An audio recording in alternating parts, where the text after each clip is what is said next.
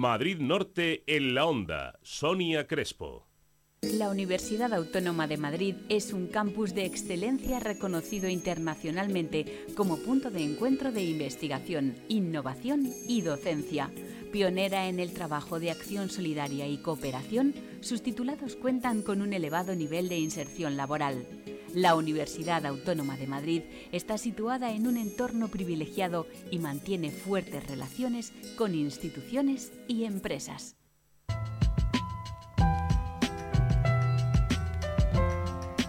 Más que nunca estamos de enhorabuena. Tenemos muchísimas ganas de hablar con la Universidad Autónoma de Madrid porque hay una gran noticia que queremos contarles y es que científicas de esta universidad han trabajado en lo que puede ser el posible primer tratamiento para una enfermedad rara, una grave enfermedad que puede haber eh, cómo, bueno, pues se mejora la situación de los pacientes gracias a estas investigadoras. Vamos a charlar con una de ellas, que es Belén Pérez, profesora titular del Departamento de Biología Molecular de la Universidad Autónoma de Madrid investigadora de los Centros de Diagnóstico de Enfermedades Moleculares y de Biología Molecular. Belén Pérez, ¿qué tal? Muy buenas tardes y enhorabuena lo primero. Eh, buenas tardes, gracias, gracias. Bueno, enhorabuena a los pacientes si logramos llegar, llevar esto para eh, tratarlos. O sea que enhorabuena eh, a los pacientes. Sí, seguro, seguro que sí que, que estarán porque mm, emocionados, ¿no? Porque estas enfermedades raras siempre luchan por eso, porque por lo menos se investigue. ¿Cómo llegó a vosotros el caso de esta enfermedad rara, que enseguida vamos a, a explicar en qué consiste la PMM2-CDG. Bueno, nosotros llevamos más de 30 años investigando en enfermedades eh, raras, en enfermedades metabólicas eh, raras. Hace unos años esta enfermedad, que la llamamos eh, emergente, es, un síndrome porque son muchas enfermedades juntas, pues empezamos a, poderla diagnosticar y saber qué es lo que le pasaba a algunos de los pacientes que no tenían un diagnóstico claro y comenzamos a ver que se necesitaba investigación eh, para no solamente diagnosticarlas y decirle a las familias que tenían, sino para intentar eh, tratar eh, los síntomas, tratar los, los pacientes y, y, que pudieran tener una mejor calidad de vida. Y nos embarcamos en esta investigación. ¿Qué es la PMM2-CDG? Bueno, pues es, eh, la BMM2-CDG es una, es una enfermedad que afecta a una eh, proteína en, el metabolismo eh, que es incapaz de transformar un azúcar, que es la manosa, en una forma activa que luego va a estar incorporada en múltiples funciones a nivel celular. Solamente un pequeño cambio en el, en el DNA que afecta a una proteína hace que todo el metabolismo a nivel de todo el, el organismo se vea afectado y afecte a pues el sistema nervioso, el sistema inmunológico, eh, la coagulación. Eso es una enfermedad, por eso se llama multisistémica, afecta a muchos órganos y sistemas. Problemas eh, que en muchos casos eh, son insalvables y producen muerte prematura a una corta edad de vida. ¿Cuántas personas pueden estar afectadas de este tipo de, enfermedad y cuántas personas están participando en esta, en esta investigación, enfermos de PMM2-CDG? Bueno, eh, eh, pacientes en nuestro país eh, podremos no llegar a la centena.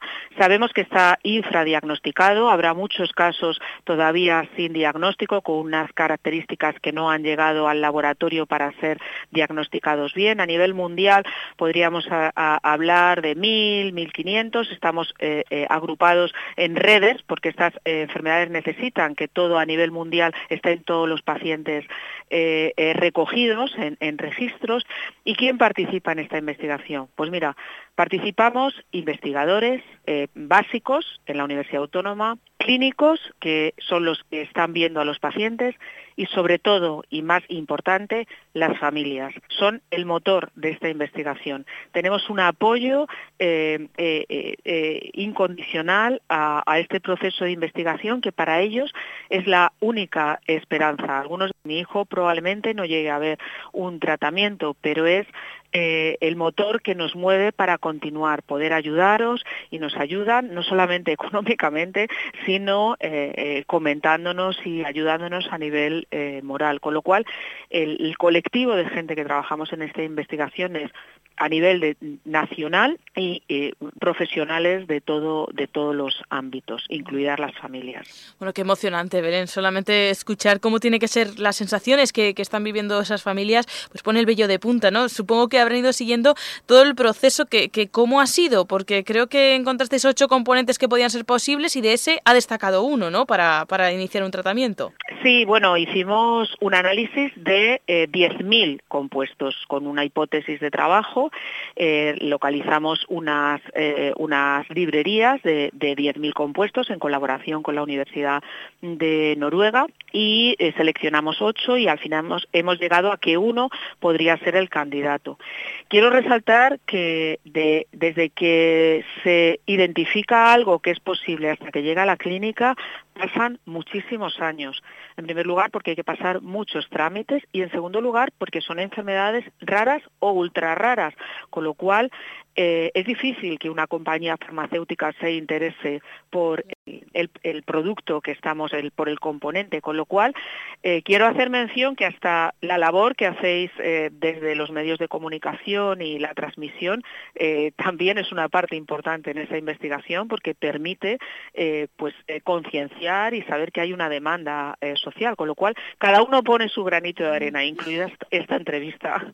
Bueno, oye, pues nos sentimos orgullosos si, si podemos poner ese granito de arena, pero supongo que lo más complicado es encontrar financiación. Has dicho que incluso familias pues han puesto de su parte, pero ¿de dónde estáis logrando sacar lo mucho que supongo costará una investigación como esta? Bueno, pues quiero destacar eh, el trabajo de las familias, eh, su eh, labor para la obtener financiación. Tenemos financiación pública con proyectos públicos que pasan controles de calidad a nivel público y luego quiero destacar la, el impulso de la Fundación Isabel Gemio. La Fundación Isabel Gemio que tenía un recorrido en el estudio de enfermedades neuromusculares, eh, tiene una implicación en las enfermedades raras que va más allá eh, de eh, catalogar cada una de ellas. Ha comprendido que investigar en otras enfermedades raras puede repercutir en el conocimiento en otras muchas y tenemos una financiación de la Fundación Isabel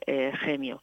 Quiero también hacer destacar el trabajo de las familias. Las familias están trabajando, están trabajando fuertemente en, en, recoger, en recoger fondos, han tenido un buen palo con eh, el caso eh, de Nadia y se han visto muy entristecidos eh, porque eh, pues algunas eh, en algunos eh, foros se ha evaluado de forma negativa este trabajo de las eh, familias. Estas familias están siempre basadas su, su lucha en eh, equipos de investigación. Por eso nosotros siempre ponemos nuestra, nuestra cara en esos calendarios que venden, en esos vídeos que lanzan de comunicación y de sensibilización a la población. Tiene que haber una base científica y por eso les también les apoyamos.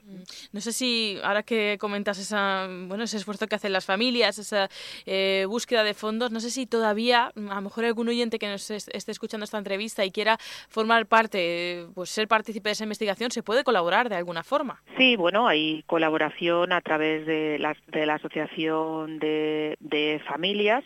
La bueno, pero ¿cómo, ¿cómo, se llama la asociación para que lo busquen directamente esa página? Asociación del Síndrome del CDG. Asociación del Síndrome del CDG, para sí. conocer más acerca de ello. Decías que, bueno, pues que esto es un primer paso y que pasan muchos años, ¿no? Pero no sé si podemos decir qué, es lo próximo, si podemos hablar de fechas, qué, qué queda por delante para que sea finalmente una realidad el tratamiento de esta enfermedad. Bueno, fechas no podemos hablar. Lo próximo, lo próximo es que mm, estamos en espera, hemos tenido eh, el contacto de una compañía farmacéutica importante, americana, que se dedica al lanzamiento de eh, este tipo de, medicamentos. Están evaluándolo eh, concienzudamente los resultados para ver si podrían licenciar, hacerse con la patente que hemos lanzado para aportar dinero para el desarrollo del medicamento, dinero que va desde las personas que trabajan, que es el mayor problema que tiene ahora la investigación, hasta pues para traer, conseguir traer un, modelo animal al, Centro de Biología Molecular y poder probar el compuesto, luego habrá que hacer determinadas evaluaciones y cambios químicos. Estamos eh, en contacto con otros colaboradores y universidades.